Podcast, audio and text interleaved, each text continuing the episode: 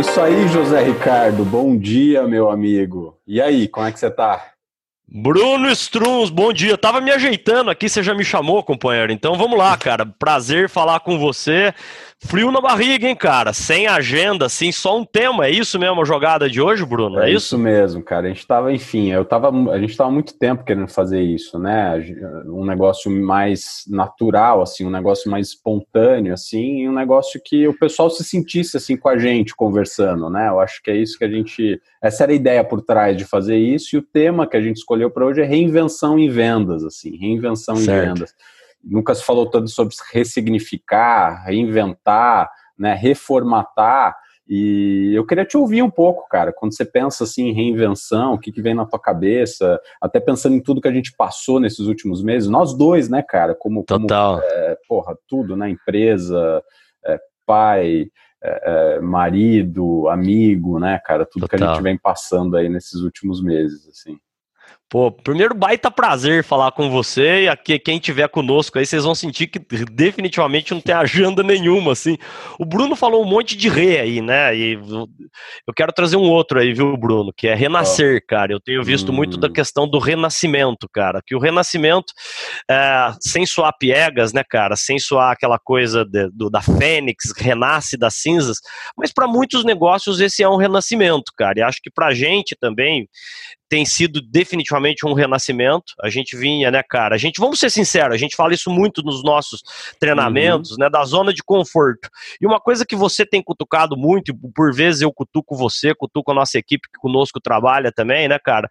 A gente tava de um jeito ou de outro na nossa zona de conforto, né, cara? Agenda absolutamente abarrotada, fazendo evento todo santo dia, no aeroporto quase todos, toda semana, viajando, fazendo evento, de repente, boom, né, cara? Porra, cara. Então, assim, foi um negócio muito difícil.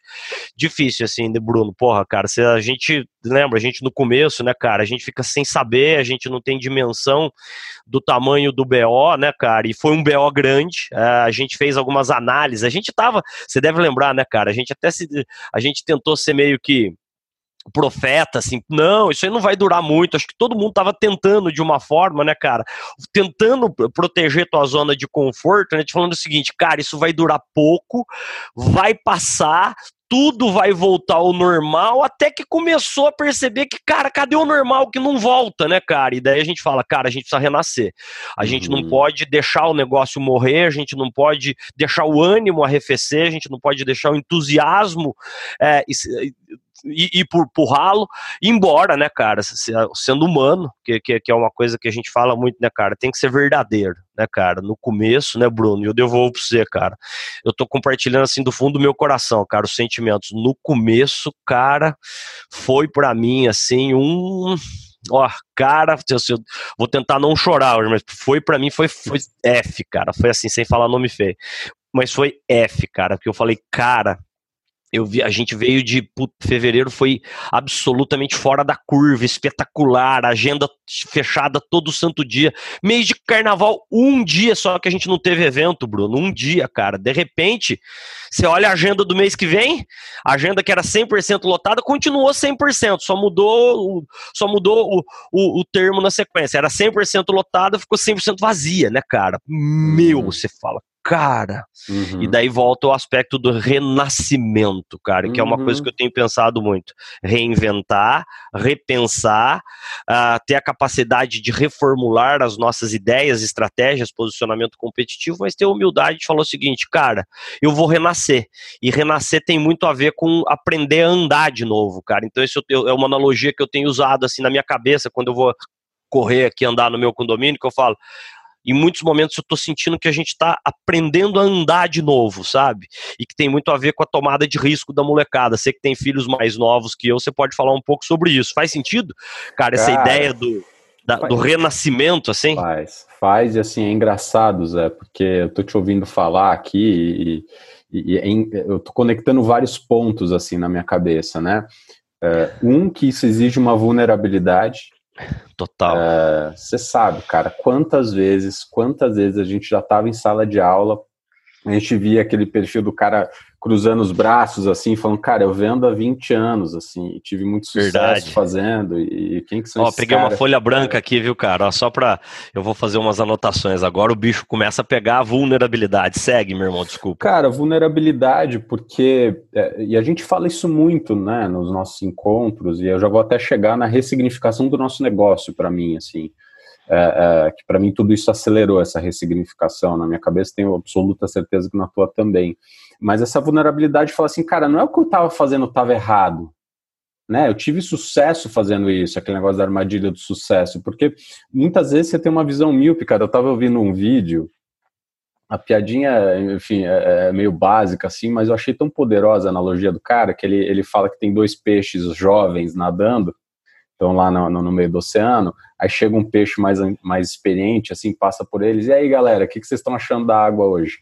Aí eles ficam meio mudos assim, aí uma hora um olha pro outro, água?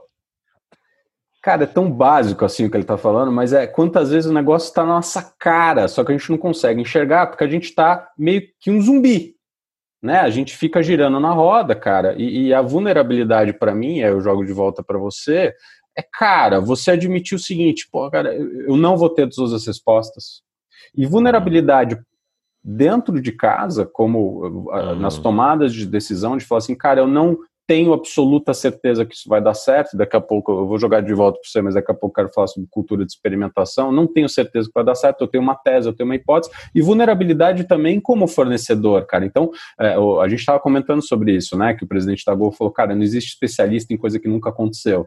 Então, uhum. É, é, é, o que eu gosto bastante, eu falei isso para você ontem, assim, foi do fundo do coração, é óbvio, né, cara, assim, fazendo um parênteses gigantesco, eu não queria estar tá passando por isso, não queria que ninguém estivesse passando por isso, né, mas em alguns uhum. aspectos, cara, eu acho que a gente fez uns movimentos de ressignificar o nosso negócio que me animam, porque eu falo, puta, cara, é, e, e parte disso também a nossa vulnerabilidade com os nossos clientes falar assim, cara, a gente não tem a resposta pronta, a gente não tem a solução mágica, a gente vai construir Perfeito. junto, assim. Mas queria te ouvir, cara, o que, que, você acha? Não, cara, eu tô fazendo um monte de anotação aqui, né? E você tá coberto de razão, né, cara? Você falou em vulnerabilidade, né, cara? Eu lembro de uma vez, né, Bruno, um dos momentos mágicos, assim, da carreira, cara, que eu assisti a Brené Brown nos Estados Unidos, né? Quem não, é tem um, livros realmente incríveis, ela tem até tem um dos TEDs mais vistos da história, né, sobre o poder da vulnerabilidade, depois ela até, o Spotify, se eu não me engano, o Netflix, né, eu acho que o Netflix é fez uma série com um ela, especial, uma série não, é. um, um especial de uma é. hora lá com ela, e gostei muito do que você falou, né, cara, do zumbi, assim, né, cara, que é o que, assim, e você falou uma coisa que passa muito para mim, assim, sabe, cara, que que me toca profundamente. Lógico que a gente não queria passar, porque volta naquilo que eu falei antes. Quando a gente sai da zona de conforto, primeiro que não é fácil sair da zona de conforto, certo, cara? Você tá assim. A zona de conforto ela tem vários aspectos que a tornam, desculpa o pleonasmo aqui, confortável. Uhum. Grana entrando, agenda lotada, puxa, cara, você fazendo a que você mais sabe fazer, uma coisa que de uma forma ou de outra você sabe uh, que, que vai dar certo na gigantesca maioria das vezes, e de repente você não tem mais certeza de nada, cara. Você fala o seguinte, puxa vida, como é que eu vou treinar a galera via internet, cara. Assim, sabe? A gente fica em pé, né? Enfim, cara. De repente você fala o seguinte: puxa vida, em alguns momentos eu vou até ficar de pé, eu já tô querendo ficar de pé já, mas, cara, que é. Não existe resposta pronta, cara. Não existe previsibilidade nenhuma. Eu investo. E aqui não fica. Não é cutucar nem ninguém, não. Cada, cada, cada um segue o, aquilo que, que considera bacana. Mas a claro. gente teve, né, Bruno, uma profusão de lives, cara. Eu assisti poucas lives. Ontem, por exemplo, eu assisti a entrevista do Chris Gardner, cara. E antes de começar a entrevista do Chris Gardner, com a Betina Roxo do, do, da, da XP, cara, eu já assisti esse filme, eu já mostrei esse filme nas, nas, nas nossas palestras palestras centenas de vezes. Eu chorei ontem, cara, de soluçar pela centésima vez, que eu falo o seguinte, cara, eu já passei tanto BO na vida que eu não queria ter de novo tá passando isso agora, mas daí você se ressignifica, você fala o seguinte, cara, é hora, de novo, sem suar piegas, é hora da gente se reinventar, é hora da gente ter a coragem de fazer coisa nova e é hora da gente ser vulnerável. E vulnerável no ponto de vista de falar o seguinte para quem nos contrata também, para quem nos assiste, para quem compra nossos livros, né, cara, e que passa de uma forma ou de outra estabelecer um link de relacionamento, um link de confiança conosco, ninguém sabe o que, que vai acontecer e a gente também não. Só que isso não significa para a gente que a gente tenha que esperar o esperar nesse, nesse processo de renascimento, de reinvenção, de repensar o, os nossos negócios e até a nossa vida, cara, você fala o seguinte: uma coisa a gente tem certeza, não dá para esperar, você tem que testar, você tem que meter a cara, você tem que ver coisas novas. Puxa, cara, o que, que deu certo? E uma, uma expressão que você, que você usa muito, eu não usava dessa forma, mas eu acabei me apropriando da tua expressão, que é ego na porta, cara, ego na porta. Falar o seguinte, cara, o que, que eu fiz hoje que deu certo, o que, que eu fiz hoje uhum. que deu errado. Uhum. E que não é que deu errado, ah, cara, e ficar só apontando. Falou o seguinte, cara, deu errado hoje. Amanhã já dá pra gente incrementar, implementar uma coisa nova. Vamos pegar um exemplo bastante frugal aqui. Né, a gente estava conversando, a gente está conversando todo dia praticamente, e a gente está, com a graça do bom e grandioso Deus, dando treinamento todo dia de novo, ou treinamento ao vivo, ou como a gente vai estar, tá, hoje eu, a gente grava hoje à tarde nas nossas casas e amanhã a gente está em estúdio, mas cara, por exemplo, né, isso aqui, ó, isso aqui é, é, é um aprendizado, com a, com a graça de Deus eu já tinha comprado nos Estados Unidos e eu não tinha usado né, Bruno? Fala, cara, isso aqui ajuda, cara, a ter qualidade na transmissão. Daí você compra uma câmera, você fala o seguinte, puxa, é, é, eu estou oferecendo uma experiência mais legal para a pessoa que está lá do outro lado. Talvez amanhã eu vá descobrir uma outra câmera que entrega uma experiência ainda melhor. Que é esse é o aspecto de um pouquinho melhor todo dia. Porque se existisse fórmula pronta de como a gente se sobrevive, de como a gente renasce, de como a gente sai desse momento, isso não existe. Então, o poder da vulnerabilidade, né, que você falou muito bem. O testar, errar, melhorar todo santo dia. Não, não existe especialista em coisa que nunca aconteceu e não aceitemos e não acreditemos nas respostas prontas, né, cara? Hum. Que é, enfim, cara, que resposta que a gente pode confiar hoje? Ninguém previu. Ninguém preveu, cara. Previu ou previu? Ninguém previu. tinha uma previsão a, a, a, assim, bacana do que ia acontecer esse ano. Todo mundo imaginava, lembra, Bruno? A gente criou um hashtag para esse ano, cara. 2020 espetacular. espetacular. Ninguém, cara. E eu tanto que a gente mudou. 2020 desafiador. Você fala o seguinte, cara. Então, assim, é a vulnerabilidade. É o ano da vulnerabilidade, é o ano da reinvenção, é o ano de testar, é o ano de errar. Eu, só que isso eu tenho certeza, acho que eu queria te ouvir, cara. Uhum. É o ano do não esperar. Eu vejo ah, muita gente esperando, cara, mas muita gente esperando. Esperando o quê? Ah, vai voltar ao normal, cara. Venda sempre vai ser aquela coisa ali, né, cara, no tete a tete, no olho no olho. É, hum, cara, assim, é, é, aí, aí eu já tenho minhas grandes dúvidas, assim, é o ano do não esperar, faz sentido ou não? Cara, faz total sentido, assim, porque, de novo, a gente, é, a gente quer justificar nossa zona de conforto e você tem um custo dessa inação, né? Você uhum. tem um custo dessa paralisia. Por quê, cara? Porque se os, nossos, se os concorrentes estão se movimentando, chances são que no outro lado desse túnel os, os, concorrentes já vão estar posicionados e você perdeu o timing, porque venda também Exato. envolve muito time, né, cara? Tem duas coisas que você falou que eu achei sensacionais. Assim, a primeira, eu quero voltar rapidinho. É, a gente gosta muito dessa analogia, né? Da, da, do, você estava falando do aprender a andar, né, cara? É, é interessante porque você olha uma criança que tá, a gente que tem filho, né? Você olha uma criança que está aprendendo a engatinhar, em algum dado momento ela começa a tentar andar. Uhum. Duas coisas não acontecem, Zé. A primeira coisa que não acontece é porque ela cai e levanta o tempo inteiro, né, cara? Porque, enfim, faz parte do processo. Ela não vira para você e fala, pai, eu não tenho talento assim para andar, então acho que não vai rolar. Ela não vira e fala isso. E ela também não vira para você e fala, pai, eu vou continuar engateando que essa moda de andar não vai pegar. Sensacional. Porque, cara, é impressionante. A gente nasce com isso, né? A gente nasce com esse tipo de mentalidade, mas a gente vai perdendo. E aí, cara, o meu outro ponto que eu não queria perder, porque você me conhece, cara, às vezes eu entro nesses buracos negros, num bom sentido, assim, de, de conhecimento, que eu não consigo. Eu brinco, é o momento Matrix, eu não consigo enxergar outra coisa. Que é essa cultura de experimentação, cara, o quanto a gente não faz. O quanto a uhum. gente não faz. A gente acaba girando a roda, e, e, aí você tem uma outra coisa que muitas vezes é, é, é, machuca, que é quando a métrica substitui a estratégia. Uhum. Então o cara fica muito mais preocupado em bater a cota no curto prazo do que ter uma visão de longo prazo, cara. E se a gente está falando de venda de valor agregado, se a gente está falando de vendas mais complexas, cara, os ciclos vão ser mais longos. Se a gente quer aumentar o ticket médio, quer gerar mais valor para os clientes, muitas vezes isso vai significar em ciclos de venda mais longo, longos, cara. Então, o quanto que, do ponto de vista da organização, você está criando um ambiente de, de teste, né? Eu gosto muito da startup enxuta do, do, do, livro, né? Ele fala muito construir, medir, aprender, falar sobre MVP, é, Minimal Viable Product, só que isso não se aplica só a startup, cara, se aplica a qualquer uhum. empresa. Só que não testar pelo testar e não testar de uma forma completamente desconexa, né, cara? Então, o Salib, nosso amigo, né, o Sandro Magaldi, eles fazem isso no Gestão da Manhã. Você tem que ter um motor 1, que é o motor que paga as contas, e um motor 2, que é o motor da inovação. Então você tem que definir um budget. Puta, cara, se eu perder, eu perco só isso aqui. Eu vou investir aqui um milhão nesses testes aqui. Fazer teste AB. Puta, eu tenho essa tese. A gente está falando muito sobre isso, né, cara? E eu gosto muito. E você vê como é cultura. Porque é, muita gente fala sobre isso, né, cara? Que cultura importa mais que métrica. Porque Total. se no nosso discurso interno eu viro para você e falo, Zé, eu acho isso, eu tenho essa tese, e você naturalmente vira para mim e falou, Bruno, vamos botar para rodar. Porque é só Exato. assim que a gente vai saber, só assim que a gente vai validar. E, de novo, e eu termino e jogo de volta para você. E tem também um negócio que está batendo muito na minha cabeça, que é a síndrome dos pequenos números. O que é uhum. síndrome dos pequenos números? É o cara que vira para a gente e fala assim, cara, achei sensacional o EPA, lá o modelo EPA de venda consultiva uhum. de você, que não foi a gente que criou, né, mas que a gente, a gente trabalha adaptou. bastante com os nossos clientes, adaptou. Eu gostei muito do modelo EPA, cara, mas eu testei aqui em duas contas e não deu certo.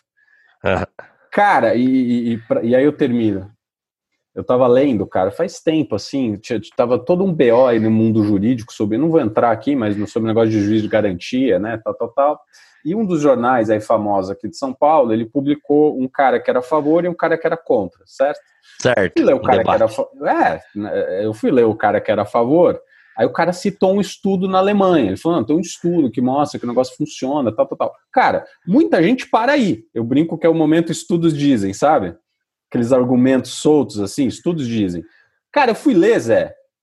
O estudo foi feito na Alemanha, numa região só, com 34 juízes.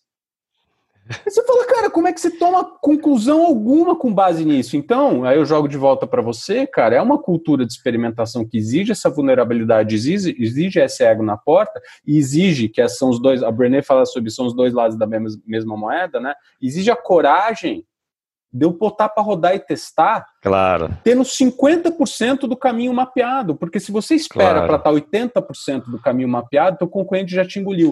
E muitas vezes Total. concorrentes que você não viu de onde estavam vindo. Ou alguém achava Verdade. que o Google ia competir em carro autônomo, ou que o Google ia competir. Estão falando que agora a Amazon, um dos grandes cases que eles vão entrar agora é saúde. É, eu tô lendo, ah, Cara, enfim, mas joga, faz sentido isso aí, meu amigo? Faz total sentido, eu tô anotando. Vocês viram que quem vai nos acompanhar depois, eu só coloquei aqui meu nome certinho, José Ricardo Noronha, foi a única hora que eu digitei aqui, ó. Você, aqui, ó. As minhas anotações aqui, eu vou fazendo os eu, links é aqui. monstro da anotação. Que é isso, né, cara? Que é coragem para testar, né? E eu queria fazer aqui, eu queria devolver rápido aqui para você, que me fez assim, me lançou um insight aqui. É fácil a gente falar que a gente precisa ter coragem para testar, Uhum. Quando a gente é desafiado por condições e por variáveis que a gente chama de variáveis incontroláveis, tipo Covid. Uma, uma, uma, pandemia é uma variável incontrolável, ela não está no radar de ninguém, tá certo?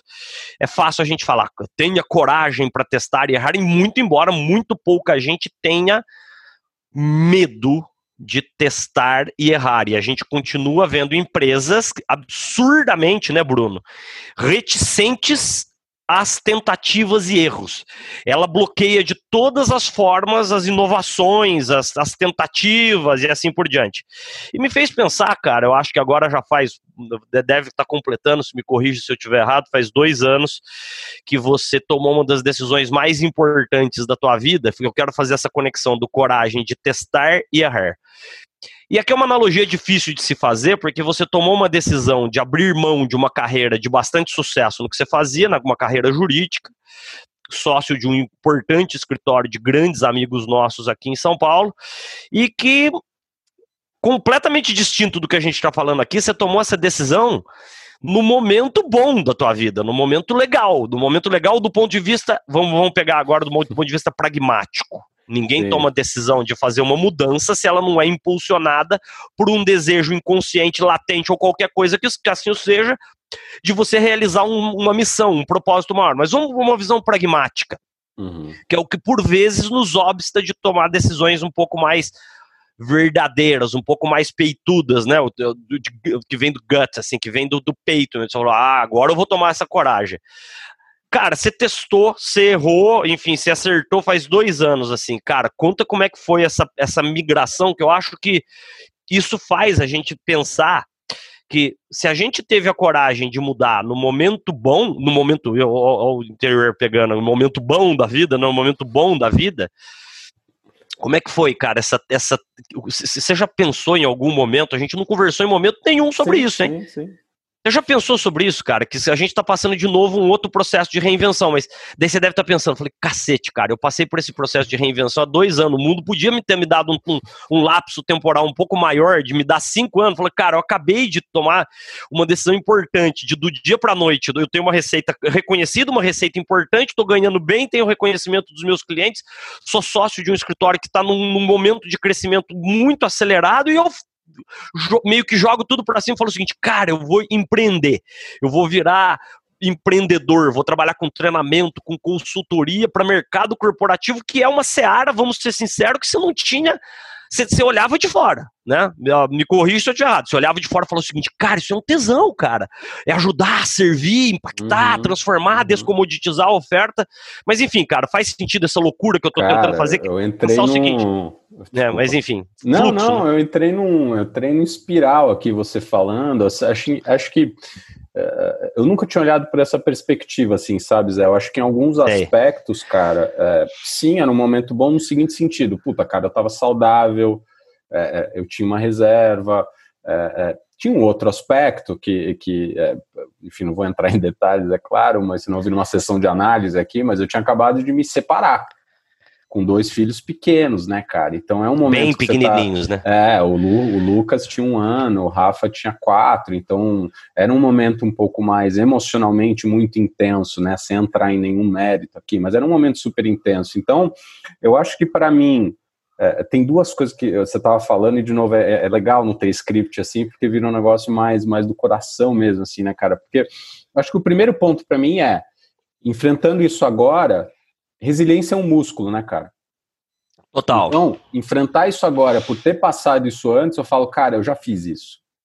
Não isso exatamente que a gente está vivendo, mas, cara, eu já, e você também, que eu sei que já passou por várias transformações da sua vida, eu acho que dá um, uma, uma linha assim, dá o frio na barriga, mas você fala, cara, eu já fiz isso. E eu, eu, consigo fazer de novo. Que é diferente, você nunca passou por isso, você fala assim, cara, uhum. você, né, você fica um pouco menos resiliente. Então, eu acho sim que na linha de zona de conforto, que muitas vezes ela traz pra gente é falta de resiliência. E resiliência uhum. é um uhum. músculo, né, cara? Uhum. E o segundo ponto para mim, que ajudou bastante, foi, foi, foi estabelecer meu chão. Pouca uhum. gente, gente, nego acha que isso é pessimismo, né, cara? Mas eu uhum. não acho. Eu acho que você tem que começar qualquer negócio imaginando, tá bom, qual que é o pior cenário disso aqui? Hum o que, que é o pior que pode acontecer? Né, eu estou fazendo isso aqui. Então, cara, eu tinha abrindo o jogo aqui. Então, eu falei, cara, mais ou menos seis meses, porque eu, eu saio de ter uma receita que você disse super confortável para ter zero claro. de receita. Total. Né? E aí, cara, eu olhei e falei, puta, eu tenho seis meses aqui. Eu tenho seis meses que se esse negócio não der certo, eu vou, eu vou puxar da tomada e eu vou voltar a advogar. Claro. Então, é, é, não, é, às vezes as pessoas confundem, né, cara, é, esse negócio do all-in, né, puta, cara, você, você, mudou de carreira. Eu falei, cara, e, e, muitas vezes as pessoas, e cara, você sabe disso, né, o que teve gente que me chamou de maluco, apontou o dedo, falou, cara, você tá viajando, é, é, inclusive gente muito próxima a mim, assim, que eu acho, cara, que isso é muito mais sobre elas do que sobre a gente, sabe? É, é. Você, quando faz algo diferente, assim, cara, você tende a desafiar uhum. não só a uhum. sua realidade, mas a realidade da claro. pessoa que não fez. Verdade. Porque ela, ela quer validar que o que ela tá fazendo. E, de novo, cada um tem uma história, cara. Eu não acho que todo mundo tem que empreender, eu não acho que todo mundo tem que ser super bold, eu não tô falando isso. Agora, o que não dá é a pessoa ter um discurso Uhum. O que eu sempre falo, cara, o, o, que é senso comum nem sempre é prática comum, né, cara? O nego uhum. tem um discurso bem ensaiado, mas na hora do vamos ver, não põe em prática. Então, eu não acho que é, é, é, muita gente fala é loucura. Eu não acho se você faz de uma maneira estruturada, cara. Foi uma decisão muito sóbria, no seguinte sentido. Eu claro. falei assim, cara, é, é, tá me dando um tesão tremendo vendo o negócio claro. que eu manjo pra caramba. Tá me dando um tesão tremendo nas nossas conversas. Você sabe que foi um processo ao longo de dois anos, porque sim, Total. abandonar uma carreira, tudo que eu conhecia na vida, né? Apesar de eu ter sido, fui de vendas da Ambev também, enfim, tive essa experiência super bacana lá, mas eu estava numa posição confortável. Então, é, é, é, engraçado você falar isso. Então, acho que sim, é, é, foi um momento, por alguns aspectos melhores, por outros emocionalmente muito intensos também, mas eu acho que isso me traz em algum, algum lugar aqui uma sensação de eu já fiz isso. Né? Legal. Mas, mas nessa, nessa análise. Nessa, nessa análise, cara, desculpa, eu Não, vou um pouquinho mais importa. profundo, vou te apertar Fala, aqui um pouco. Vou apertar. Eu já fiz isso, né? Você falou do eu já fiz isso. Eu te confesso que em muitos momentos eu eu, quando eu tô muito assim, sabe, cara, eu entro, em, eu entro em transe muitas vezes quando eu vou caminhar aqui no meu condomínio, eu ligo os meus, as minhas rádios preferidas dos Estados Unidos, eu gosto muito de rock, de country, né, cara, eu sou um cara eclético, eu gosto um pouco de rock pesado, esse Ozzy, e assim por Black Sabbath, e na sequência eu, eu vou para Nashville, onde eu morei, né, cara? E eu fico pensando, cara, eu já fiz isso e já fiz. Uh, fui muito pior, porque eu já passei por dificuldade extrema, né? Assim, eu, muita gente já, já, já me conhece, nos conhece, eu ver muitas vezes eu chorar de, de puta, cara, de realmente, assim, ficar muito, assim, sabe, emocionalmente conectado com aquele momento, assim, sabe? Quando você tá na frente de milhares de pessoas, você fala, cara, eu eu quase passei fome na vida, cara. E, e hoje eu tô aqui, meu, e sou bem remunerado para fazer isso, tudo. Mas o que eu queria ouvir de você, e aqui, cara, assim, pelo amor de Deus, a gente tem falado isso todo dia, vamos tentar evitar o aspecto da profetização, né, da de enxergar o que, que vai acontecer, mas vamos tentar trazer para nossa, para a realidade nossa, dos nossos clientes e das pessoas que de alguma forma se sentem por nós tocadas, inspiradas, que uhum. a gente uhum. ajuda, seja através desses vídeos, através dos nossos textos, através dos nossos livros. O que você estava dizendo, né, cara, é que se resiliência é músculo, né, mudar, isso que, que, que, quando você falava, eu falei, cara, pera só um minutinho, será que essa disposição para estar aberto à mudança não faz parte já desse novo normal, que é o desconforto veio para ficar, a, a não consciência e a não consistência de planos de médio e longo prazos vie, veio para ficar, porque, cara, como é que você projeta daqui para frente? Onde eu quero chegar? Queria ouvir assim, desculpa ter, ter ido mais longe do que deveria, mas a minha pergunta é para você é, cara, você acha que essa coisa do desconforto, essa capacidade da gente diariamente se desafiar e, e, e tentar também tirar o bumbum da cadeira de falar o seguinte, cara, pera só um minutinho, cara, o mundo tá mudando, se eu não mudar, eu posso ficar para trás, ou eu já estou ficando para trás, com a consciência lá no fundo, no fundo, eu sei que eu tô ficando para trás, mas eu não quero me mexer. Faz sentido, assim, cara, que eu começo a ver assim, sabe? Que uhum. o desconforto veio para ficar, cara, assim, sabe? Uhum. Se você pensar, falar o seguinte: o que, que vai acontecer o ano que vem? Não sei, cara, não sei se, uhum. o nosso uhum. presidente vai estar. Vai, vai tá Uh, se ele vai ser presidente ainda, a gente não sabe se vai ser o Trump ou o Biden nos Estados Unidos, a gente não sabe se uhum. o mundo vai se desconectar, a gente não sabe se a China vai quebrar o pau com os Estados Unidos, a gente não sabe se a União Europeia vai, vai, vai continuar unida, com o perdão do trocadilho do, do, do baratos aqui, mas, cara, será que, que. Eu começo a pensar o seguinte: que eu falei, cara, volta nas minhas, minhas caminhadas, que eu falei o seguinte, eu tô tentando, tem horas que eu tento me catequizar, sabe, Bruno? A gente falou o seguinte, Zé, se toca, brother o desconforto, goste você ou não, você já passou fome, mas beleza, eu não quero passar de novo. Claro. Certo? Não, não, passei, mas quase passei. Uhum. Mas eu penso o seguinte: esteja ciente, cara, esteja consciente. O desconforto, a, essa, essa não consciência, a não ciência do amanhã veio pra, vieram para ficar. Resumo: ou você se move, ou você se mexe, ou esse tsunami que virou de mudanças, faz sentido, cara, que eu vejo assim, cara, uhum. para todo mundo, não é só para mim e pra você não, porque se a gente, se o tema é reinvenção, é em reinvenção não agora só, mas talvez é reinvenção é, vão ser por etapas, e da gente daí entra o conceito do lifelong learning, daqui a pouco a gente pode falar sobre isso, que é um tema que eu amo também. Total, cara. Eu já vou jogar de volta para você. Faz total sentido, Zé. E, e, eu gosto muito desse. A gente gosta muito desse termo que vem do Jim Collins, né? De enfrentar a realidade nua e crua, né, cara? Uhum. Assim, é, é, eu, eu, eu, li num clube do livro que eu ajudo a organizar com um cliente super querido, o Victor Frank, eu sei que você já leu também, Busca de Sentido, né? Eu gosto muito desse, o estoicismo também fala sobre isso, esse conceito que tem um espaço entre, entre o evento e a sua reação, né?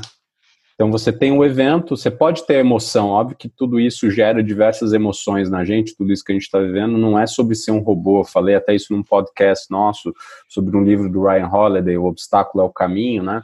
Mas a nossa reação é uma escolha. Então a gente pode ficar é, reclamando que está assim, ou a gente pode Perfeito. repensar o nosso negócio. Então eu falei nesse podcast sobre o Alinea, que é um restaurante de Chicago, estrela Michelin, que viu o Chef's Table, né? Ele tá, tem um episódio Chef's Table, é da segunda temporada, é o primeiro episódio. É uma aula de experiência do cliente também, vale super a pena ver. Mas o Alinea, basicamente, ele falou assim, cara, eu não vou mais vender. Na pandemia, menu degustação a 300 dólares. Uhum. Eu vou ter que vender comfort food a 30 dólares. E essa uhum. é a minha uhum. realidade. Eles tiveram o maior faturamento da história. Teve uma pizzaria em Nova York que, que começou a usar uhum. o forno deles para fazer máscara de proteção, para fazer EPI. Então, cara, assim, é, é, faz total sentido o que você está falando, mas para mim uma coisa fica martelando muito, assim, muito, muito, muito. Porque muitas vezes, cara, eu, eu vejo muita gente, você é, usa os buzzwords, né? Encantamento do cliente, experiência do cliente, vamos pivotar, vamos fazer, mas vamos back to the basics, cara. Porque eu acho que tem um lado, por exemplo, falando em venda que a gente faz. Quer ver uma uhum. inovação em vendas, é? Você uhum. não ser um garçom. Exato. Uma inovação em vendas, eu brinco, eu faço muita analogia com a medicina, né, cara? O que está acontecendo hoje no mundo das vendas consultivas é mais ou menos isso. Não sei se você concorda. Uhum. Imagina que eu cheguei no médico, você é meu médico, falo, Zé, cara, eu preciso operar meu joelho. Aí você vira e fala, claro, quando que a gente vai agendar? Você fala, cara, é um absurdo, não dá para fazer isso, né? O médico precisa Pô, bater um papo, perguntar, cara, não, me explica um pouco, Zé, da onde você chegou a essa conclusão que você precisa operar o joelho, cara? Deixa eu fazer um diagnóstico aqui, deixa eu pedir uns exames, deixa eu fazer um raio-x, deixa eu fazer uma pergunta sobre o seu estilo de vida. Só o que isso tem a ver com venda, né? Cara, tem tudo a ver. Porque o que acaba Total. acontecendo muitas vezes, os caras começam a falar, óbvio que tecnologia é super importante, você ser mais data-driven e blá blá blá. Só que tecnologia é uma ferramenta, cara. Se você tá errando no básico, você não está aí trangando o básico, sua, sua, sua equipe está focada na meta de curto prazo, naquele produto mais fácil de vender, não está vendendo uhum. valor agregado, está simplesmente reagindo à demanda dos clientes. Uhum. Os clientes cada vez mais empoderados, mas ao mesmo tempo uhum. cada vez mais céticos, porque, puta, cara, a gente fala isso bastante, né? É, é, é, você falou sobre as lives. Cara, a gente está inundado por conteúdo, completamente inundado por conteúdo. Isso só está causando mais angústia para gente. Porque uhum. você fica com fomo, né? O fear of missing out, você acha que você está perdendo alguma coisa o tempo inteiro. E você não sabe muita, muitas vezes separar o joio do trigo. Falar, cara, mas o que, que importa para mim? O que, que importa com o que eu estou vivendo hoje, né? E sem entrar em mérito, como você bem disse, cara. E aí você tem os caras que, puta, ficam usando aqueles buzzwords, né? Só usando os negócios para ter a isca ali para atrair você. Só que é um negócio completamente sem nenhuma personalização, não está falando Verdade. com você. Então, assim, para mim, eu jogo de volta para você. É, para mim, cara, tá faltando o básico. É, eu concordo, mil por cento, mil por cento. Back to business to B, B, B, B2B, né? Muita gente fala em business to business, né? Empresa entre empresa. E a gente gosta muito do termo back to basics, né? Você usou um, um livro que, enfim, eu, como você, sou leitor pesado, eu tenho uma biblioteca monstra aqui na minha frente, na verdade, que eu consulto meus livros sempre. Uhum. E tem alguns livros, né, Bruno, que eu deixo eles acessíveis ao braço aqui. E um deles, você sabe, que é o meu livro preferido, na verdade, certo? Que é esse aqui, né? E vez ou outra eu tô lendo, tanto que ele fica aqui aberto. Ele já tá até amarelinho aqui, assim, de tanto que, que já é mais antigo. Eu trouxe de uma das viagens, muitas viagens que a gente fazia, o Good to Great, Empresas Feitas para Vencer, né? né? E, e o, e o Jim Collins fala lá do, da, da tríade, né? Das pessoas, empresas que fazem essa transição de good to great, de uhum. boas para grandiosas. Fé, fé inquebrantável. O fé é o otimismo realista, que é o segundo elemento, na verdade. Fé, otimismo e disciplina para enfrentar os fatos mais brutais da sua realidade atual. E uhum. quando a gente fala isso, a gente, por exemplo, se você for ler esse livro hoje, você lê ele enviesado, porque você fala o seguinte, cara, esse livro está falando desse momento aqui, disciplina para enfrentar os fatos mais brutais da sua realidade atual, que a coisa tá, o bicho está pegando fogo lá fora. E não é o que o Jim Collins quer dizer. Disciplina é para enfrentar os fatos mais brutais da sua realidade atual, qualquer que a sua realidade o seja. Uhum. Se está tudo bem, muitas vezes está tudo bem, mas não está tudo bem. Uhum. Caramba, Zé, agora ficou, vocês, vocês ficaram louco aí. Não, eu, vou, eu já vou explicar. O cara não larga uma carreira de sucesso como você tinha, como eu tinha também nessa última transição, se está tudo bem. Tava tudo bem do ponto de vista econômico financeiro. Eu, eu adorava o que eu fazia, eu acho que você adorava o que uhum. você fazia também, mas eu falo o seguinte: está faltando algo, que é o conceito de purpose, né? O que é o conceito de propósito, o conceito de uh, o, o que, que o, qual que é o teu drive, qual, qual, o que, que realmente te motiva. E volta daí o que você falou que, que, é, um, que é um ponto muito importante, né, cara? Que é tecnologia é ferramenta, tecnologia é meio. As relações continuam se dando entre pessoas. E se, se a gente achar que a gente vai ser engolido pela tecnologia, isso significa que, de fato, a gente se apequenou diante da tecnologia, a gente se apequenou e falou o seguinte: ah, o computador vai me substituir. Vai. Isso eu não vou mentir. Já está substituindo muita gente porque você passa a ser, que nem você falou assim, o vendedor garçom, né? Eu vou só ampliar aqui, uh, que aqui que é o vendedor garçom. Isso tem muito no mundo, né? Tanto no B2C, no varejo, quanto no B2B, que é aquele, aquele vendedor. Ah, eu quero comprar esse foninho aqui. Pois não, tá aqui o foninho, certo? Enfim, cara, você simplesmente reagiu, na verdade, a uma demanda que o cliente já tinha. Ou seja, você ficou na sua zona de conforto e deixou que o cliente também na zona de conforto dele ele ficasse.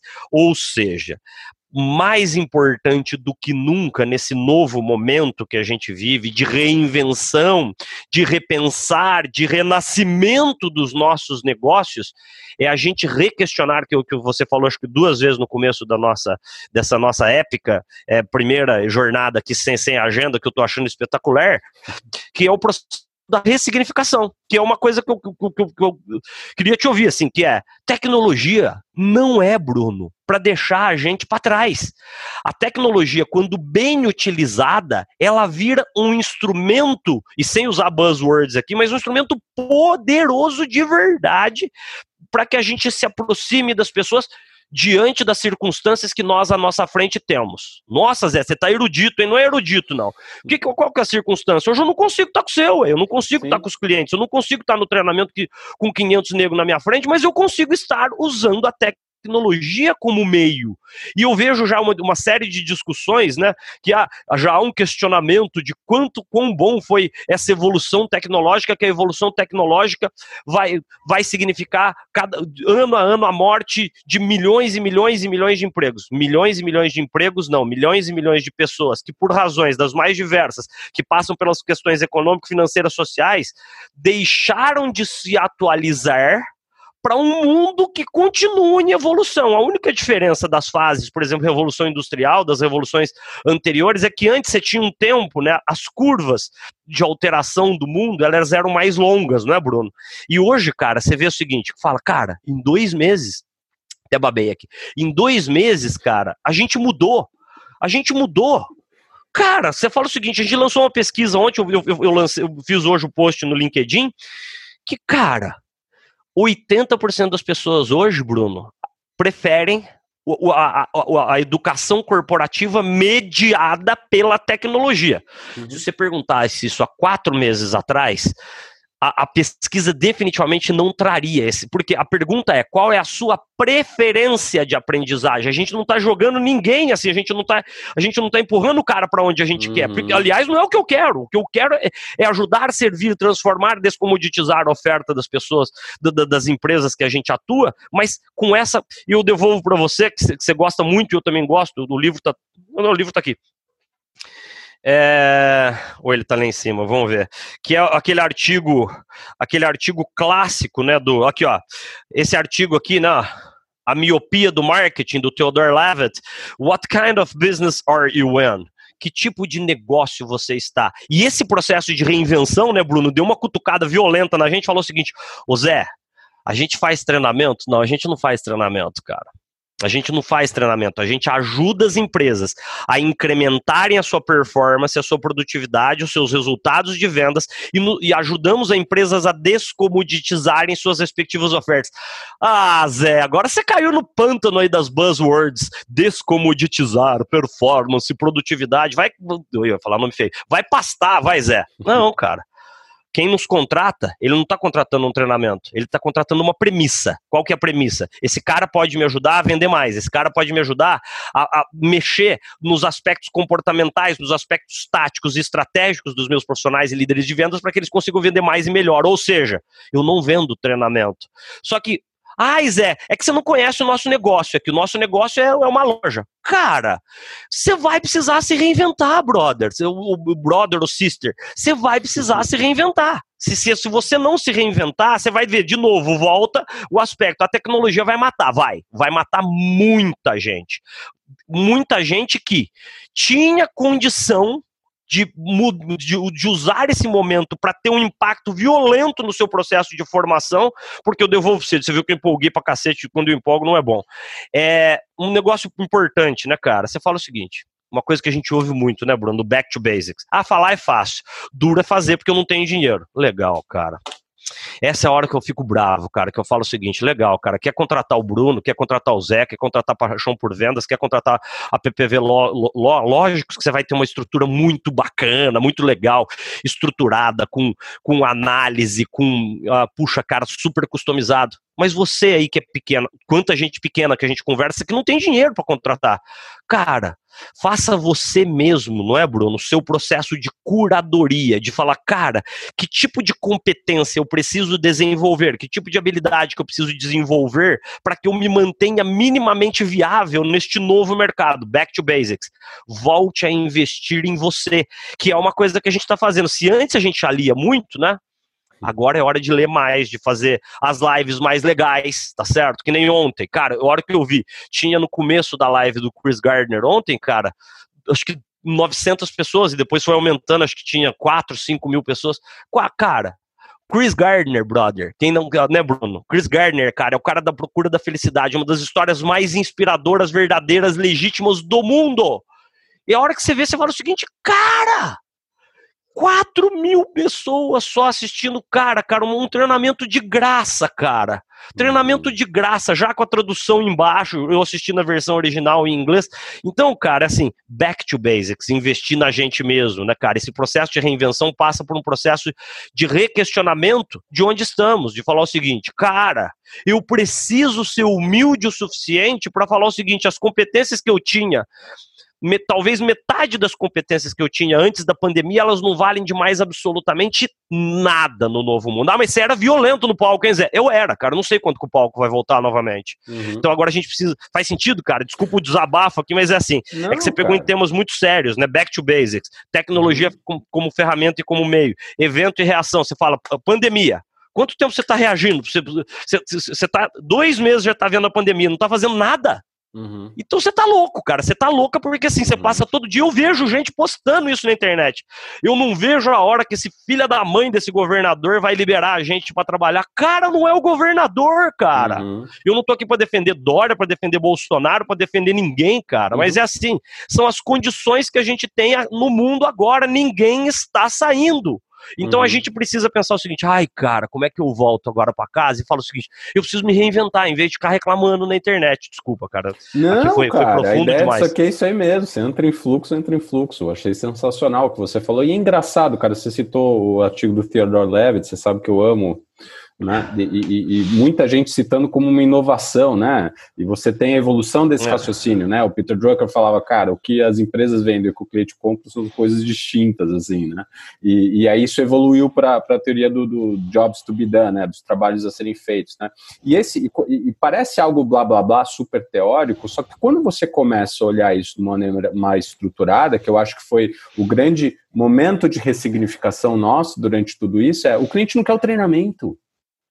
Se a gente está fazendo treinamento, um, se a gente faz treinamento presencial só, a gente está morto. Porque ele não Exato. existe mais. E outro, o cliente Exato. quer a transformação. Ele, isso serve para qualquer indústria. Ele está no ponto A, ele quer chegar ao ponto B. Muitas vezes ele tem uma visão clara do que é esse caminho, ele tem uma visão clara que é o ponto B que ele quer chegar. Mas aí cabe a nós, de uma maneira prescritiva e colaborativa com o cliente, porque quem manja, vamos ser muito sinceros, por mais que a gente manje do negócio do cliente, quem manja mais é ele ou ela. Então a gente, Total. de uma maneira junto com ele, mostrar que às vezes, cara, o caminho que ele pensou do ponto A ao B não necessariamente é o caminho mais eficiente para ele, ou na verdade ele devia ir para C. Só que isso é uma construção junta, que parte de uma premissa básica de eu entender. Só que muitas vezes eu me apaixono pelo meu produto, né? Eu me apaixono pela Total. minha solução. Acontece isso com software pra cacete. O cara chega uhum. lá e ele, e ele vai e faz um brain dump. Ele chega lá e vomita tudo sobre os atributos, benefícios, características do seu produto. Ele fica, meu, fala com estufa o peito, fala, cara, meu produto é o melhor, eu tenho tanto de market share. Cara, bom para você. Se o cliente não entender que aquilo vai resolver algum BO da vida dele, ele não vai comprar, cara. E você pega empresas e, de novo, nenhuma empresa é perfeita, mas sabe que a Ambev mora no meu coração, né? Sou ex-Ambev, eu acho que isso fica no nosso DNA. Cara, eu não estou dizendo que a Ambev é perfeito, só que se você começar a enxergar o movimento que a Ambev vem fazendo nos últimos tempos, cara, é de, é de aplaudir. Por quê? Puta zona de ah. conforto. Mamute, mamute, mamute, market share nas alturas, você vai começar a ver os hashtags que os caras estão publicando. Não tenho nada confidencial aqui, não tenho nenhuma informação que me passaram lá. Tudo eu estou vendo como consumidor, como espectador aí do que eles estão fazendo. O hashtag além dos rótulos. Porque, basicamente, eu não sei se é essa conversa que eles estão tendo, mas a Ambev provavelmente olhou e falou: cara, se eu vender só cerveja, eu estou morto se eu passar a entender que eu estou no business de entretenimento, que eu estou no business de, de, de, de, experiência do cliente, isso uhum. tem várias facetas, aí, cara, Total. você cria. Agora, não, eu só vendo cerveja. Eles têm, eles têm todo o motivo do mundo só para continuar vendendo cerveja, por um aspecto, porque eles têm alto market Total. share, eles estão, enfim, ganhando bilhões. Agora, o cara tem a humildade de falar: não, vamos testar isso aqui de delivery. Eu estava ouvindo até, a gente, eu te passei, você tá, a gente tá, até comentou, né? O VP de marketing da Ambev, como é público, eu posso falar. Ele falou, cara, por que, que a Ambev não inventou o Tinder? Né? Porque ela, ela tá no business de juntar pessoas. Total. Aspectos. Então, isso envolve sim você fazer coisas fora da tua, porque é, é, isso é um ponto, né? Que você tem um lado que as empresas não estão fazendo o básico, que é uma discussão, Aí imagina que todo mundo está fazendo uma boa venda consultiva, né? Está usando Spincel, está usando o EPA. Tá... Cara, onde que a descomoditização vai chegar? A descomoditização vai chegar com soluções multidimensionais. Uhum. Soluções, soluções que abarcam diferentes facetas do negócio do cliente. Só que qual que é o problema, Zé?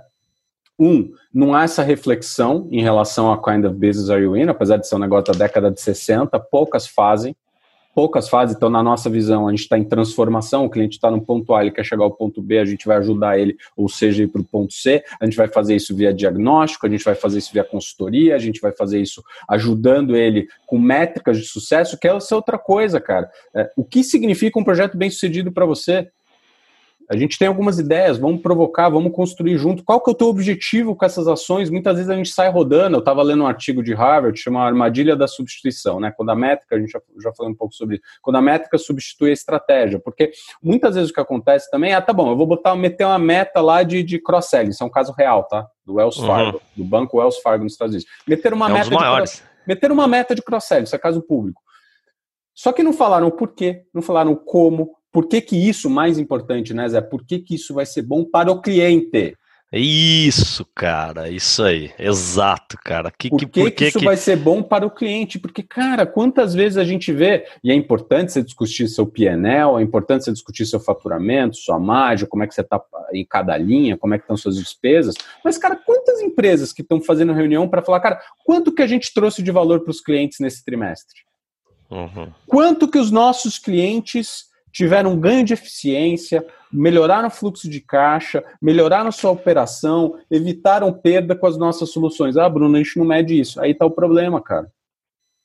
Porque sou autoajuda, mas não tem nada de autoajuda, é uma visão pragmática, cara. Quanto mais sucesso o meu cliente tiver na nossa parceria, mais ele vai ver valor nela e mais ele vai estar disposto a investir com a gente, cara. Então, é, você círculo, vê... Círculo, círculo virtuoso, né? Círculo virtuoso, cara. Então você vê pouquíssimas empresas querendo ter essa visão de negócio do cliente, que é um negócio cada vez mais multidimensional, cara. Você pega a Covid, afetou o que na empresa? Tudo. Afetou RH, afetou logística, afetou produção, afetou vendas, afetou suprimentos. Então, os problemas dos clientes estão cada vez mais multidimensionais, mas a gente se conforta em atingir só uma dimensão dele. E isso vai implicar, cara, mais preparação, mais estudo, mais análise estratégica de putz, se eu, re, eu revisito, é interessante, cara, eu jogo aqui, agora eu que entrei num, num monólogo aqui. É engraçado que quando você começa a analisar isso, por exemplo, o Netflix concorre com quem?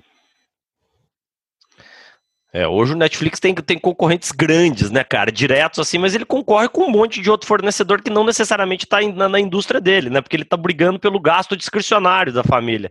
Ele, ele tá briga com o restaurante, ele briga com a pizzaria e assim por diante, né, cara, que é o dinheiro que você tem, de alguma forma, resguardado ali pro teu Sim. lazer, né. Você tem essa análise do bolso, né, do share of wallet, né, do, do bolso dele, e você tem uma análise até em outro nível, até na linha do Theodore Levitt, que é, quando eu faço essa pergunta, nos, nossos treinamentos, nas nossas interações, né? Com quem que Netflix, ah, Amazon Prime, concorre com o YouTube. Eu falei, cara, só. Aí o nego começa a olhar assim para mim e falou, cara, para e pensa, que business que o Netflix está? Ele está no business do entretenimento.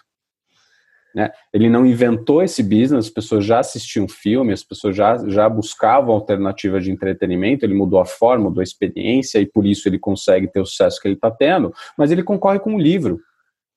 Ele concorre ah. com o jogo de banco imobiliário, jogo de tabuleiro, que agora na pandemia muita gente voltou a jogar. Ele concorre com videogame, ele concorre com qualquer coisa que você vai usar para cumprir aquele trabalho que você quer cumprir, que é o trabalho de se entreter, é o trabalho de, de, ver uma coisa interessante, uma revista, um livro. Então, se você expande essa análise de que tipo de negócio você está, você não só expande a sua capacidade de geração de valor, mas você expande a tua visão em relação ao teu próprio mercado, não do teu ponto de vista, mas do ponto de vista do cliente. É, você pegou num ponto crucial aqui da conversa, né, cara? Que é, você falou o seguinte: esse processo de reinvenção, de ressignificação, seja das nossas empresas, dos nossos negócios, de nós mesmos, mas se esse processo de reinvenção, Bruno, ele não for o driver, o drive, o, o propósito maior desse processo de reinvenção é incrementar a experiência que, que a gente fornece para o nosso cliente final, para o nosso perfil de cliente ideal, para o nosso persona, para os nossos diferentes personas que os departamentos de marketing e vendas, idealmente trabalhando juntos, estruturaram. Cara, o resto é conversa fiada, cara. Você vê muita empresa, desculpa, a gente pega pesado. E tem cliente que não gosta e acaba não contratando contratando a gente porque a gente uhum. fala isso, né, cara? Uhum. A gente tem que ser sincero, você tem que ser firme com, a, com, a, com, o teu posicionamento. Que é, quando você fala o seguinte, cara, eu, a, a gente escreveu um texto sobre isso, né? Já gravamos até aula sobre isso. No novo normal, o foco, esqueça o foco no cliente, o foco do cliente. Agora é obsessão no cliente. Se você não tiver obsessão pelo teu cliente, você está fora do mercado, que é uma coisa que a gente precisa se posicionar também, né, Bruno? Que a gente uhum. falou o seguinte, que é um questionamento duríssimo, que a gente, como uma empresa pequena, né, certo? São dois sócios, a gente olha um pro outro, a gente tem que se questionar questões duras. Não, não, é, não, não tem brincadeira nenhuma, que a gente pergunta, a gente está entregando um valor que seja pelo menos 5, 6, idealmente mais maior que seis vezes o que o cliente está conosco investindo, se a resposta, um de nós dois titubear para responder, nós não estamos, cara. De falar o seguinte: ah, o cliente investe X mil reais num, num, super treinamento conosco, nesses super treinamentos que as empresas têm feito, muitas vezes com milhares de pessoas ali participando a gente começou a ver resultados práticos advindos desse treinamento? Se a resposta for, não, os caras gostaram, cara, a avaliação de reação foi boa, o NPS, o Net Promoter Score ali que a gente rodou logo depois da pesquisa, você está se enganando. Uhum você está se enganando, porque what kind of business are you in? Se a gente está num processo de descomoditizar, de, de, de, vender, um ponto importante, vou te dar um, dar um exemplo, né, Bruno, que a gente estava conversando ontem também.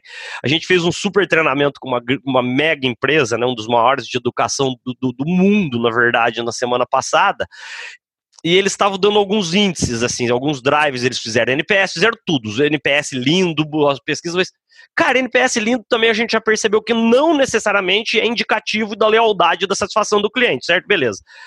Ontem os caras compartilharam conosco, né, Bruno? Puta, cara, isso é sensacional, né, cara?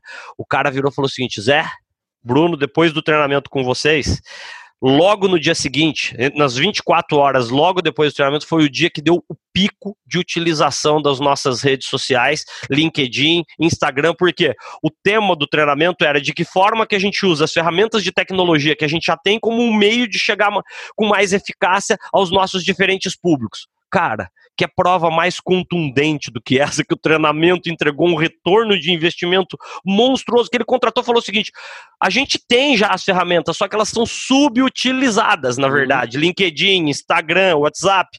Daí você vê, 24 horas depois, o dia de pico de uma das maiores empresas de educação do mundo, porque tinha 300 e tantas pessoas utilizando, falando o seguinte: porra, cara, e com técnica, dessa volta inteira para falar o seguinte: obsessão no cliente, né, Bruno? Se a gente não tiver isso, cara, se a gente não tiver esse aspecto de, de pensar, acordar, dormir e pensando o seguinte, cara, como é que o meu negócio realmente faz a diferença? Seja um negócio de varejo, seja um negócio de, de, de, de, de, de mundo corporativo, de venda consultiva, cara, se a gente não tem, a reinvenção passa por uma palavrinha mágica chamada cliente. Daí você fala o seguinte, aí, ó, caíram já, falaram que não ia cair no pântano do, do da autoajuda. Quem vai nos assistir depois vai, vai, vai se sentir cutucado, vai se sentir cutucado aqui. O processo de reinvenção tem uma palavrinha-chave chamada cliente. Se as nossas reuniões ainda estão falando o seguinte, fala o seguinte, Bruno, e aí, cara, como é, que tu, como é que nós vamos ganhar dinheiro, hein, cara, esse mês? Como é que nós vamos recuperar nossas receitas, hein, cara? Como é que a gente vai sobreviver, né, Bruno? Porque a gente tá quase morrendo, cara. Como é que a gente vai esquece, cara, tá tudo errado. Que a gente a, a, a, é um processo de engenharia reversa, né, cara? Você falou o seguinte: como é que eu vou nesse novo cenário agregar um valor monstro para quem contratar a gente, a ponto de ele contratar? Seja você venda aí qualquer coisa que você venda, gente falou o seguinte, cara, eu quero viver de novo essa experiência. Eu devolvo para você, eu te dar um, um exemplo. A gente sempre pediu pizza é, no, no lugar X aqui em Alphaville, certo? Cara, e jogo aberto, hein? Eu tô amando isso aqui, porque ó, já tô com duas páginas de anotação aqui. Você fala o seguinte, cara, abrindo o coração, certo? Se antes, cara, eu pedia pelo menos uh, comida duas vezes por semana, tipo no, pizza na sexta ou no domingo e mais uma comida bacana no, no, final de semana, esse número, a gente no primeiro mês a gente não pediu nenhuma, tá? Aí, Zé, então você é bundão, Zé? Sou. Em muitos momentos eu sou bundão. O que, que vai fazer? Eu sou um ser humano. Já começa por aí, eu sou um ser humano. Você fica morrendo de uhum. medo de falar o seguinte, cara, minha receita prrr, deu um, um, um, assim, despencou. Daí você conversa com a tua família, minhas filhas já são grandes, uma tem 16, a outra tá fazendo 19 daqui a alguns dias. Fala o seguinte, moçada, agora nós vamos reduzir nossas despesas, certo? Daí, Bruno, na hora que a gente começou já a fazer essa reinvenção da empresa, a gente começa a ver as receitas voltarem para as empresas, né, cara? Muito em virtude do valor máximo que a gente está oferecendo para o cliente. Jogo aberto, hein, cara? Que tesão que é não ter agenda.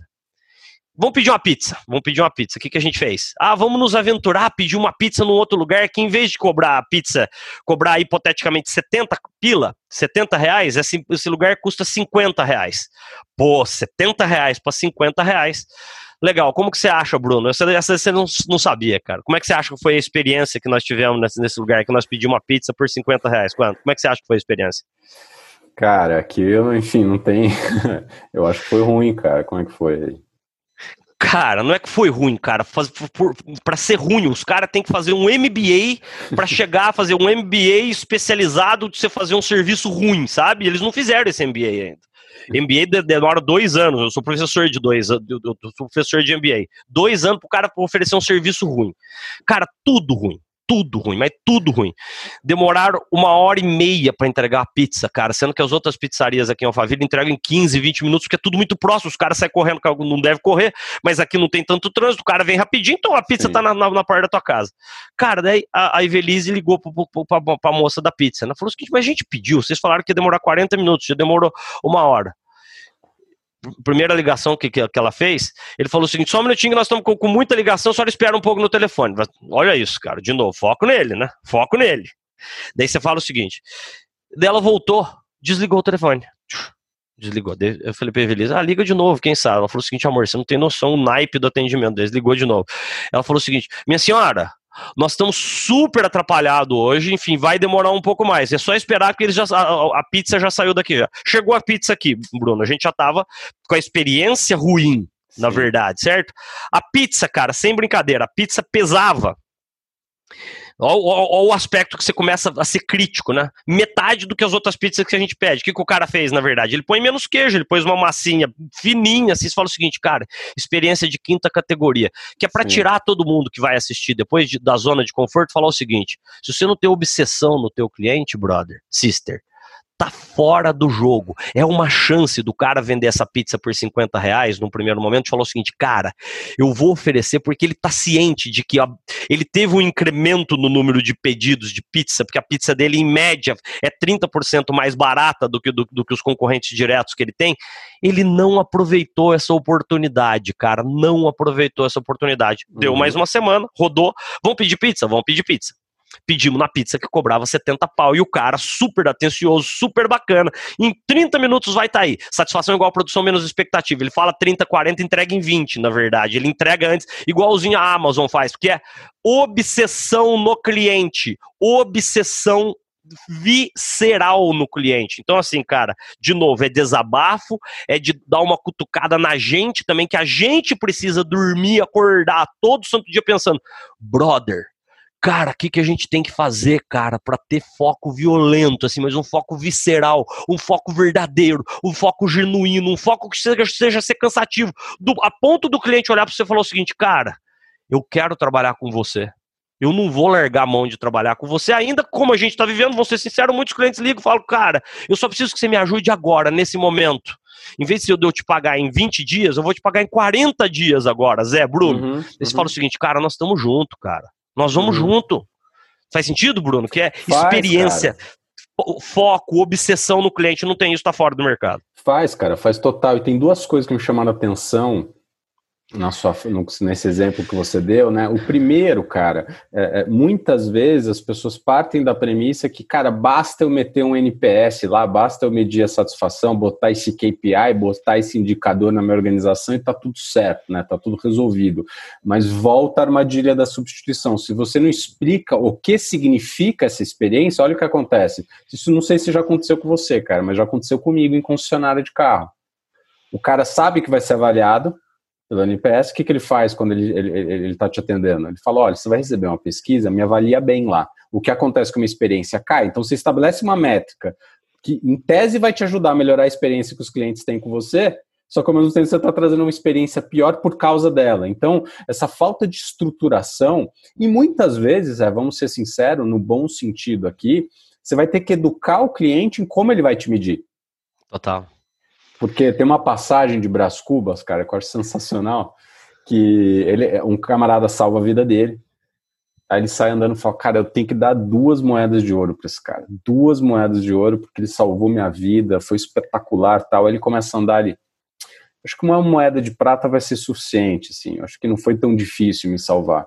Aí passa um tempinho assim e fala, cara, duas de cobre aqui, duas de cobre, porque, enfim, tal, tal, tal, e chega e fala, cara, ele, o cara foi fácil me salvar, o cara não fez mais, mais do que a obrigação dele. Então, é, se a gente não trouxer, só que o que, que isso envolve, Zé?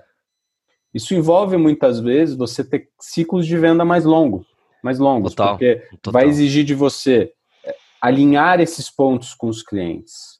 Vai exigir você ter conversas muitas vezes que não são fáceis no sentido de conversas de negócio, não necessariamente. De novo, o cliente está mais cético, ele está tá mais temeroso, temerosa, ele está com mais aversão a risco nesse momento, então cada centavo conta, ele está olhando na linha, e até nessa linha eu, eu tenho uma, uma percepção, e eu posso estar errado, é, hoje é dia 3 de junho aqui, 2020, eu posso estar errado, cara, mas eu, eu acho que, por exemplo, você estava falando dos treinamentos pelo treinamento, os treinamentos só por entretenimento, os treinamentos oba-oba. Cara, eu tenho uma visão que acabou.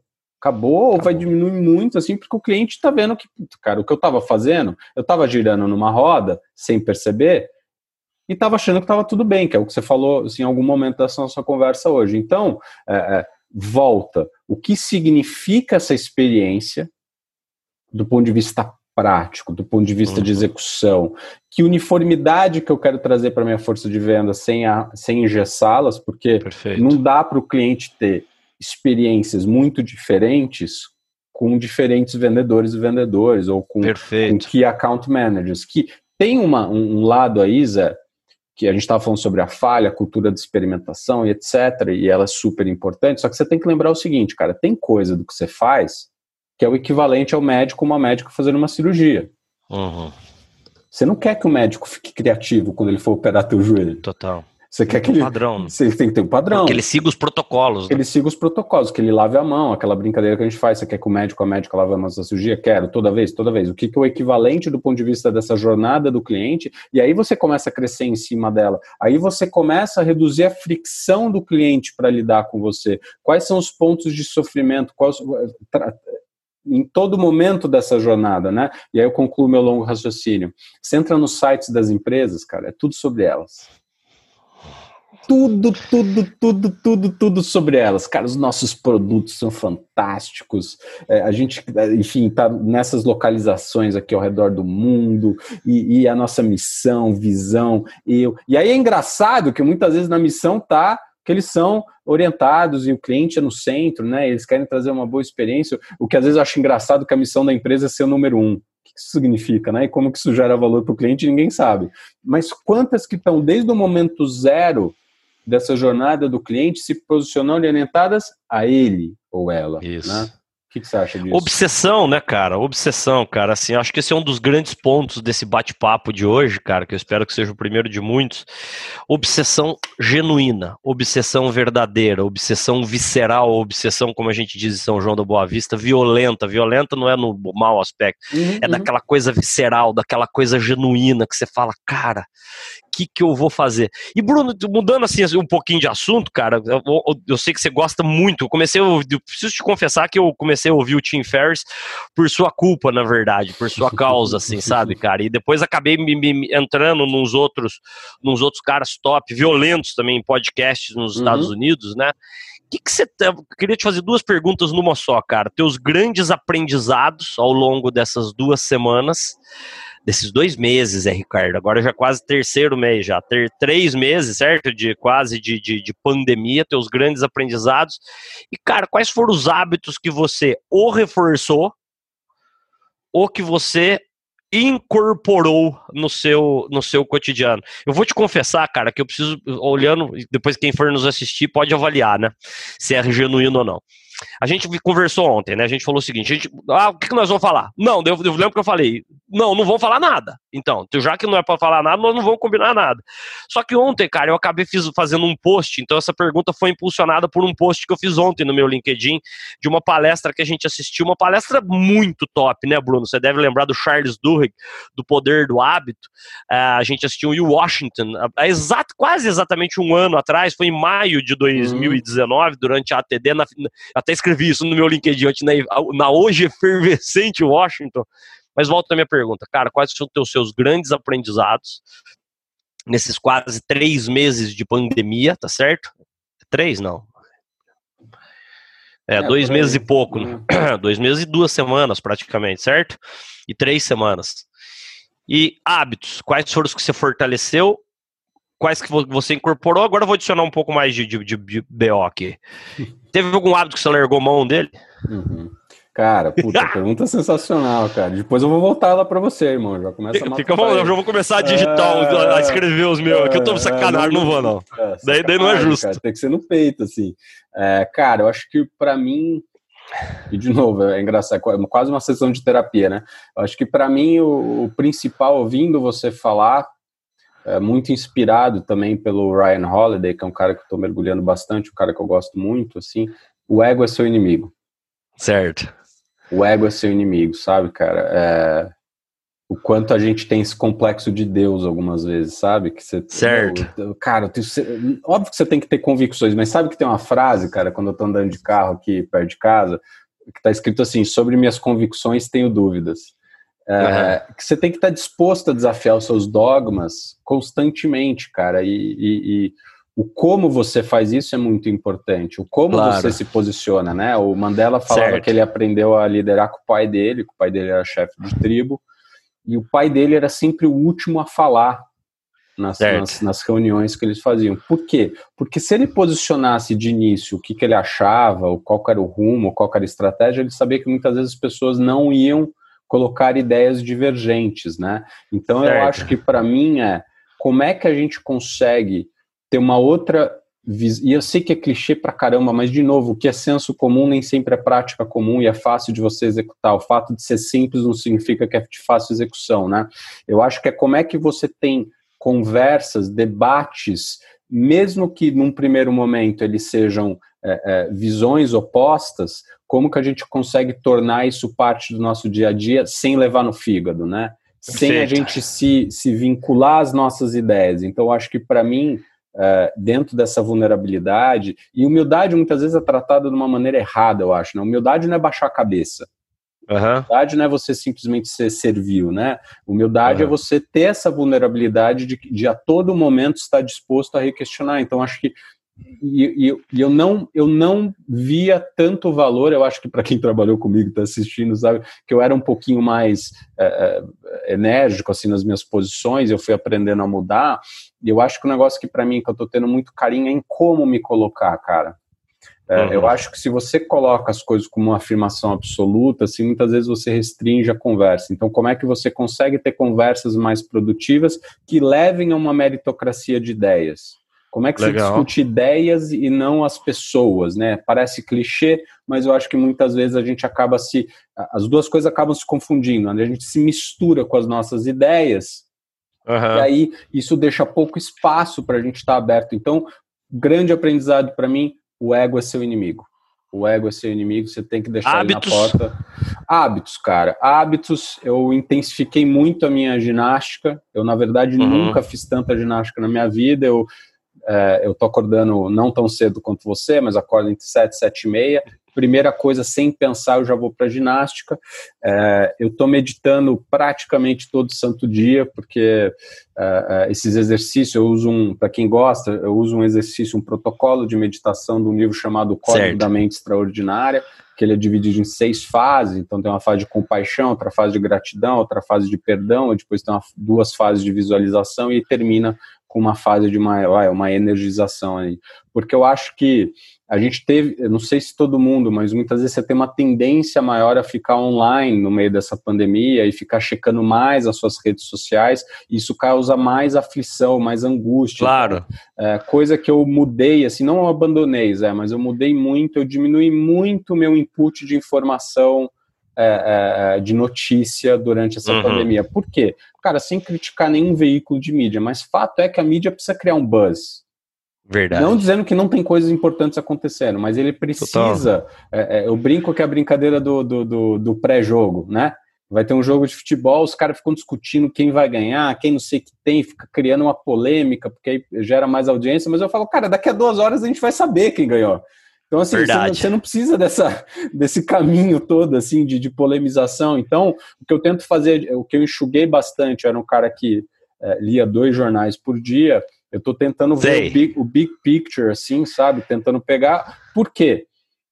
Porque o que eu aumentei na outra ponta, além de exercício, além de meditação, eu estou incluindo é, momentos de leitura. Não que eu não lesse, você me conhece, sabe que eu leio, mas eu estou incluindo propositadamente momentos de leitura, mas uma leitura consciente. O que é uma leitura consciente? Eu a todo Top. momento estou engajando com o texto, pensando o seguinte, cara, como que isso se aplica ou não se aplica, o que implica que é uma leitura mais demorada, porque é, é eu estava até conversando isso com a minha mulher, né?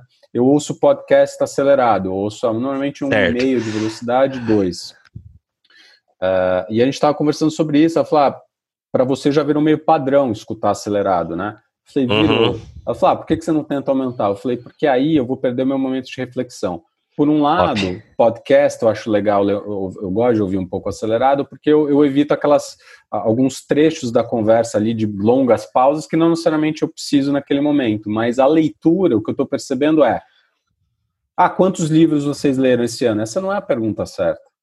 Pergunta é. certa, na minha visão, seria, cara, quantos livros você leu que efetivamente impactou a tua vida e você mudou alguma coisa em função dele? Né? Legal. Né? Seja Top. um ponto de vista, seja um hábito, seja uma ação, seja um conselho. Então eu diminui muito meu sarrafo, volta o que é sucesso para você, né? Do que um bom livro. Cara, se o livro me Top. trouxe uma provocação do que fazer ou não fazer, de, de como pensar, me trouxe um outro ponto de vista, já valeu a leitura. E eu, para concluir o raciocínio, cara, e eu, é, é que é foda, né? Tem várias coisas aí. Essa é uma pergunta ótima. É, eu também não tenho medo de abandonar um livro. Antes eu era que nem é, filme, assim, também não. Filme, ruim eu ficava assistindo, hoje eu abandono o livro por completo. E para terminar, eu tô sendo um ultra, ultra criterioso, cara. Eu escrevi sobre isso, assim. Sobre a felicidade imperfeita. Uhum. Porque eu acho nesse mundo de mídia social, cara, eu já trago aqui pro dia a dia, né, pra rotina nesse mundo de mídia social que a gente acha que todo mundo está tendo momentos espetaculares, né, cara? E ainda certo. né, todo mundo e antes, né, todo mundo tá viajando, todo mundo corria triatlo, todo mundo só ia em restaurante top, o que não é verdade. Muitas vezes uhum. faz você requestionar e você fica muito mais atento a ter só momentos extraordinários, quando eu acho que não é nenhum nem outro. O que eu escrevi no fim assim, uma frase que veio muito do coração foi, cara, a gente tem que ter um hoje que não se rende ao ordinário, mas também não tem a obrigação de ser extraordinário. Porque certo. o que eu estou tentando trazer para o meu dia a dia é como é que eu vou fazer de hoje um bom dia? Boa. Tem um monte de coisa acontecendo, tem um monte de coisa eu sei. Como é que eu vou cultivar os pequenos momentos do meu dia? Então, quando eu medito, Espetáculo. por exemplo, eu falo, cara, que tesão que eu estou tendo o privilégio de ter um momento no meu dia que eu consigo uhum. meditar. Eu paro de trabalhar em tal horário, porque senão se vira uma loucura, você só tem dia útil na tua vida. E aí eu, putz, eu vou jantar com minha mulher, ou a gente vai assistir um bom seriado juntos, eu consigo, eu sou separado, então quando eu tô com os meus filhos, como é que eu tô com eles mesmo presente? Estar como... presente mesmo, né? estar então, de coração, mente e alma. E você? Muito bom, cara. Deixa eu ver se eu peguei tudo direitinho. O ego é seu principal inimigo, desconfiar das suas convicções, diferença do senso comum para a prática comum, debates mais duros, vulnerabilidade e humildade, como se colocar mais de forma mais, mais é, menos tough, né, menos dura, meritocracia de ideias, dos hábitos. Você falou, incrementou os exercícios, incrementou a leitura, abandonar livros que você falou da felicidade imperfeita, falou do hoje é, sem ser extraordinário. Cara, Boa pergunta, porque eu também não, não tinha me preparado para ela, na verdade. Alguns pontos são convergentes aqui. Eu quero começar a falar dos pontos convergentes. Cara, eu nunca me senti tão vulnerável quanto eu estou me sentindo agora. E eu vi que isso, ah, sem, sem cair na autoajuda, aliás, leio o livro da, da Brené Brown, né? Coragem de ser imperfeito. É, cara, eu vi que isso não necessariamente é ruim, cara. Tem momento que, puta, cara, até assim, vulnerável, tem momento que eu me sinto muito mal, assim, sabe? Tem momento que eu me sinto triste. Uh, triste por N, N aspectos. Ah, mas a agenda já tá começando a ficar legal de novo. Tá, cara, tem muitas semanas, várias semanas, inclusive, que a gente não tem agenda para respirar. Legal. Mas falta, a gente, muitos momentos eu me sinto vulnerável, triste por não poder estar, puxa, cara, eu amo, assim, sabe, eu amava, eu, eu amava, se Deus quiser, eu vou continuar amando quando isso voltar, vai ter em menor número, os eventos presenciais, sabe, cara, aquela loucura, adrenalina me faz falta, sabe, Bruno, me faz muita falta, agora já tem adrenalina, quando você vai entrar falar com duas mil pessoas ao vivo, né, cara, pum, assim, você aqui dentro do escritório sozinho, você não tem noção, humildade, cara, assim, é uma coisa que eu sempre busquei ser, acho que eu até engoli, que muitos momentos você consegue, em todos os momentos você não consegue, mas ser humilde de falar o seguinte, cara, eu não tenho controle sobre tudo, eu acredito muito em Deus, falo o seguinte, Deus não faz nada sem ter um propósito, acho que é um propósito agora para a humanidade, de repensar, de ressignificar, volta no aspecto da reinvenção, de ser humilde, de falar o seguinte, cara, Esquece o que os outros falam de você, que você é bom, que vocês são fodidos, que vocês são fera, que você foi o melhor treinamento de venda. Esquece, cara. Tá todo mundo numa, numa mesma atuada. Uh, esse processo de reinvenção e ressignificação, para mim, cara, assim, foi para mim os dois grandes, maiores, talvez, aprendizados. Sabe? A gente falou o seguinte, cara, dá para você se reinventar. Num primeiro momento, assim, eu baixei a cabeça, sabe? No primeiro momento, a hora que, que eu vi, assim, sabe? É, aquela sequência, e a gente conversava, eu vi que eu tava fazendo mal para você, você tava fazendo mal para mim, porque eu te ligava falava o seguinte, puta, Bruno, você não sabe, cara.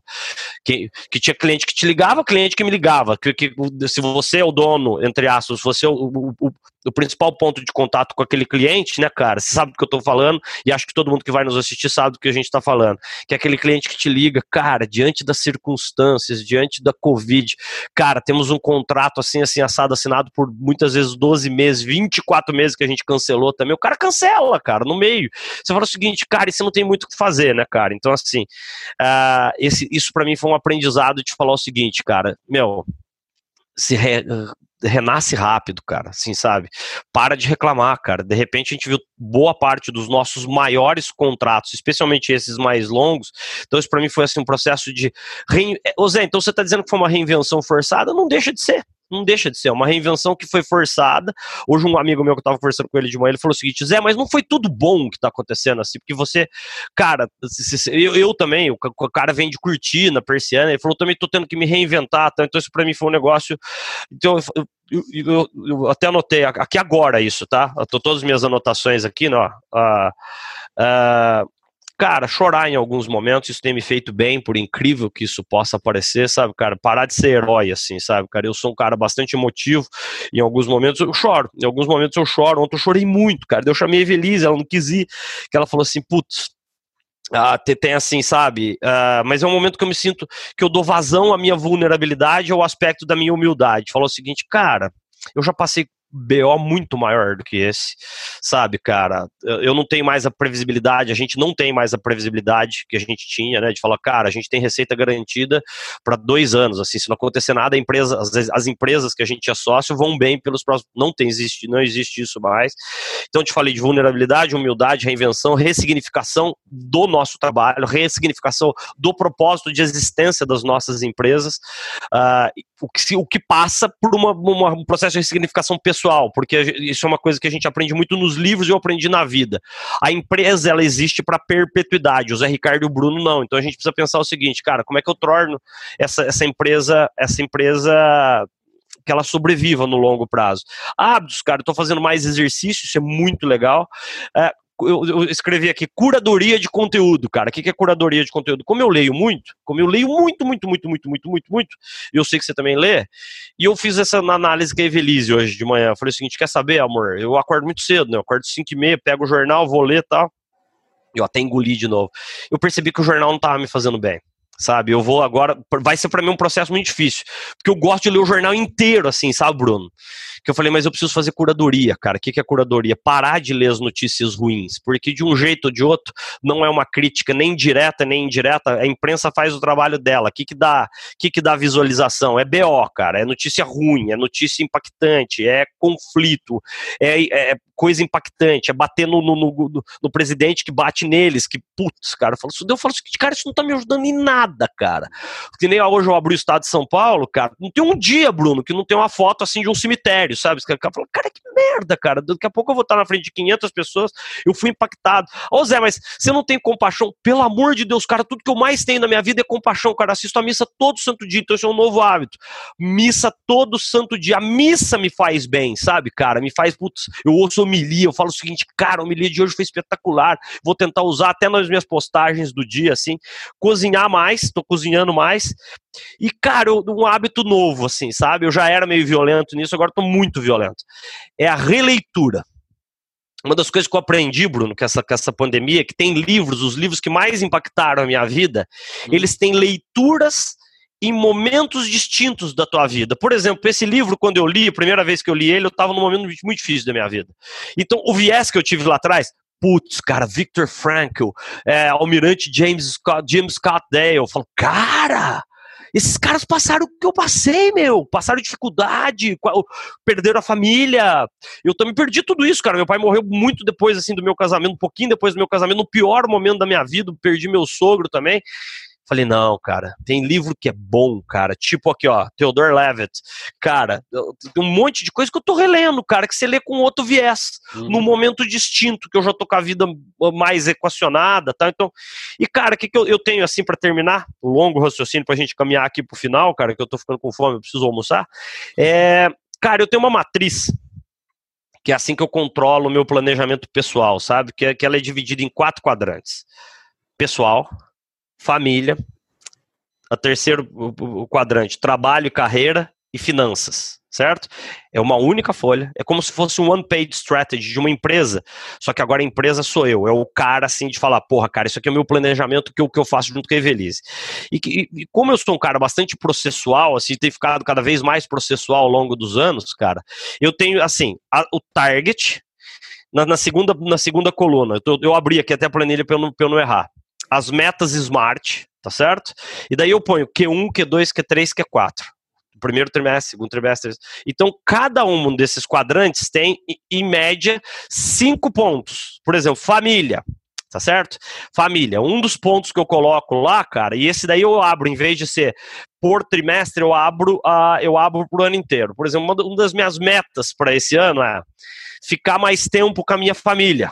Olha isso, cara, isso já tava, que eu tive que refazer mas essa foi uma linha que foi mantida. Elas só foram levemente alteradas em virtude da pandemia. Beleza.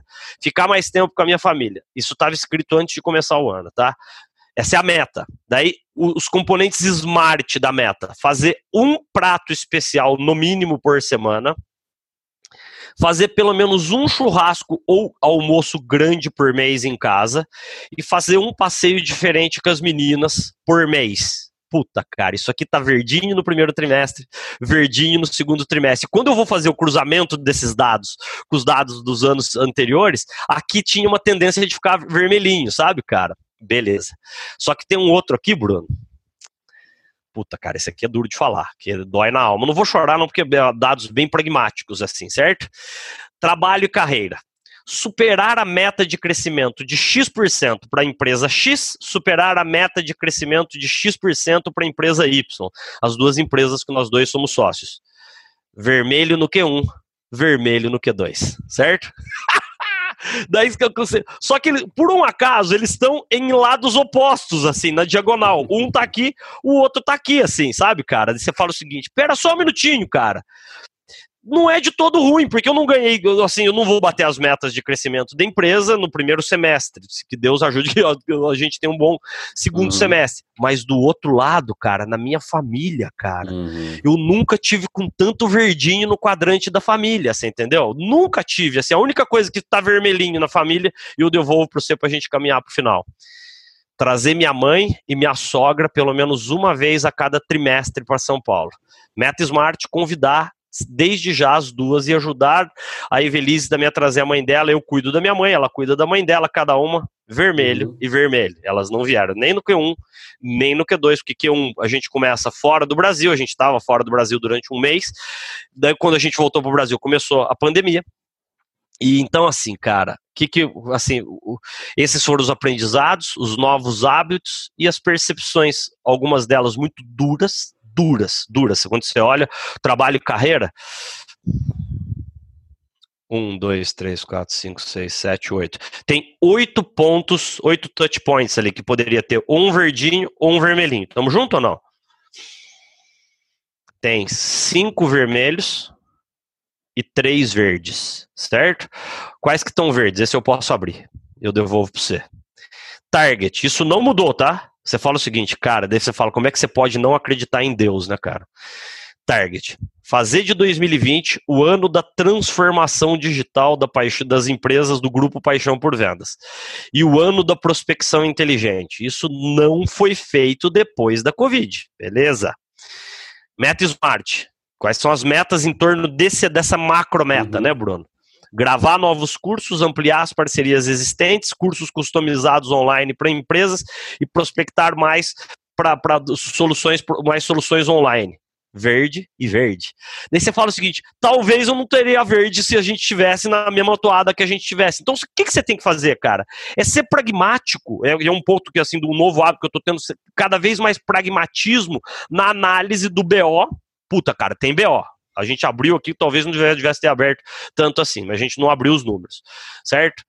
Mas, por exemplo, não vão bater as metas. Porra, ai, que triste, cara, certo? Não vamos bater as metas. Tá ficando muito longe, vai ficar. A gente é agressivo, você sabe disso. A gente é agressivo, a gente estabelece, estabeleceu meta muito agressiva pro ano, certo? Sempre acima de dois dígitos. Puta, cara, os puta número alto, assim, não vai, não vai chegar. Ah, engulo, engulo seco. Ah, mas vocês não são, vocês não dão treinamento de venda, vocês não são fodidos para vender? Somos, cara, somos. A gente é falível, a gente é como qualquer. Por isso que a gente fez isso aqui sem agenda. Certo? Que senão a gente poderia falar o seguinte: olha, que, que nem um monte de gente mentindo falando isso, tá? Que fala o seguinte: ah, é o momento da reinvenção. Você fala o seguinte, cara, legal, reinvenção. Você já se reinventou, já tá tudo certo. Volta no Paulo Kakinoff, eu devolvo para você né? Onde está na, na, anotação do Paulo Kakinoff aqui, né? Não existe especialista pra, em coisa que nunca Não aconteceu. existe especialista em coisa que nunca aconteceu. Eu continuo e eu devolvo, abrindo o coração para a gente caminhar para o final. Eu quero que você feche. Cara, não existe especialista em coisa que nunca aconteceu. Agora vem o viés positivo. Nós vamos bater a meta que nós re, é, redefinimos. Ela foi redefinida. Nós vamos bater. Eu não, eu não tenho a menor dúvida. Nós vamos, mas assim, num primeiro momento, os, os, os meses iniciais foram impactantes para eu, para o Bruno, para as nossas empresas e para você que hoje está aí nos assistindo, que talvez. Cara, Bruno, nós vamos terminar. Uma hora e 37, eu passo para você, cara. Então, assim, a gente precisa terminar, cara. Mas, assim, uh, eu abri meu, minha alma aqui, que, que é falar, cara, a pandemia trouxe coisa legal também, cara. Proximidade com a família, a possibilidade da gente ajudar. O meu último hábito. Meu último hábito, eu nunca doei tanto dinheiro e, hum. recurso quanto eu dou, tô doando agora. Especialmente, doar não, tô, não é só do, do dinheiro grátis, não. Dinheiro grátis eu dou para muita igreja, eu dou para Nossa Senhora Aparecida, para Rainha da Paz, para a igreja que eu faço parte, para Canção Nova, tudo isso. Eu incluir clientes nossos em que a gente deu descontos um pouco mais agressivos. Falei assim: eu te dou um desconto mais agressivo com uma contrapartida. Você vai, me, vai nos ajudar nos projetos sociais que a gente faz parte. E outro ponto, um hábito novo, que, que isso me faz um bem do tamanho do mundo. Eu peguei gente que é muito mais vulnerável do que eu, e que o Bruno, sem entrar em detalhes, eu e o Bruno sabemos. Mas gente que faz parte do nosso cotidiano, que nos ajuda e que esse está sofrendo muito mais que a gente. Falei assim, eu posso ajudar, eu vou ajudar esse cara aqui, cara. É comprar produto daquele teu amigo que você não comprava, é ajudar o cara que faz serviços é, dos mais diversos pessoais na, na, na, gente, certo? Então são novos hábitos e que nos fazem nos sentir melhores aí. Faz sentido, Bruno? Desculpa. Faz, cara. Aqui foi não, sessão imagina. total, né, cara? Virou análise total. Agora que eu vi é. que deu uma hora e quarenta. Não, cara, cara vamos encerrar aqui. É, para mim, espero que isso tenha uma cauda longa, né? Que as pessoas não ajudem só agora, mas elas também é, incorporem esse novo hábito nas suas vidas, nas suas rotinas. É, é, impacta muito a vida das pessoas. Às vezes algo para a gente não é tão impactante para as pessoas aí, então faz total sentido o que você está falando. E eu queria te agradecer aí, cara, pela coragem aqui de fazer um negócio diferente. É, se Deus quiser, vamos fazer outros. Eu, a gente nem se falou, mas enfim, eu gostei bastante, assim. E espero que as pessoas extraiam coisas bacanas disso aqui. A gente gosta, assim, a nossa intenção era, além de, de, de gerar valor num papo mais espontâneo, que as pessoas se sentissem. Na verdade, nasceu, né, embrião de tudo isso foi, cara, a gente já ter gravado essa nossa conversa que foi muito boa, porque eu e o Zé, os dois falam pra cacete a gente várias vezes, enfim, começa um papo de cinco minutos que vira, vira, um papo de uma hora e meia, né? Então, se Deus quiser, a gente vai fazer isso mais vezes. Meu irmão, beijo aí para você, tamo junto. Obrigado, cara, obrigado de coração. Eu tô tentando achar uma frase que eu, que eu postei, cara. Aqui achei. Foi a única vez que vocês viram digitar e quando eu coloquei meu nome, eu, a gente termina. Quando muito se ajuda, sem nada querer em troca, o mundo se incumbe de nos dar muito mais do que imaginávamos que poderíamos atingir. Essa frase é minha, tá? Então, isso para mim foi uma das grandes dos grandes aprendizados. Cara, eu posso ajudar muito além da empresa que nos paga para fazer o que a gente faz. Então, cara, isso é uma coisa que eu tenho pensado. E eu espero, reforçando a tua mensagem, que quem assistiu, quem teve paciência, foco e vontade de ficar conosco aqui até o fim, que você saia de um, um insight do, do, do, do bate-papo de hoje sobre vulnerabilidade, sobre humildade, sobre reinvenção e, acima de tudo, né, sobre a convicção que a gente precisa ter de que a gente precisa mudar. Que se a gente não mudar, a gente vai ficar para trás, é isso que a gente não pode uh, aceitar. Não fiquemos para trás. É hora de reinvenção. Bruno, um beijo pro seu irmão. Foi Valeu, irmão. espetacular, cara. Assim, se foi bacana para mim, foi bacana para vocês, for bacana para uma pessoa que nos assistir, cara, putz grilo, cara, já valeu a pena. É, é isso que a gente precisa pensar sempre. Fica valeu, com Deus, um fiquem com Deus todo mundo que nos assistiu. Tchau, tchau. Beijo pra você. tchau. tchau.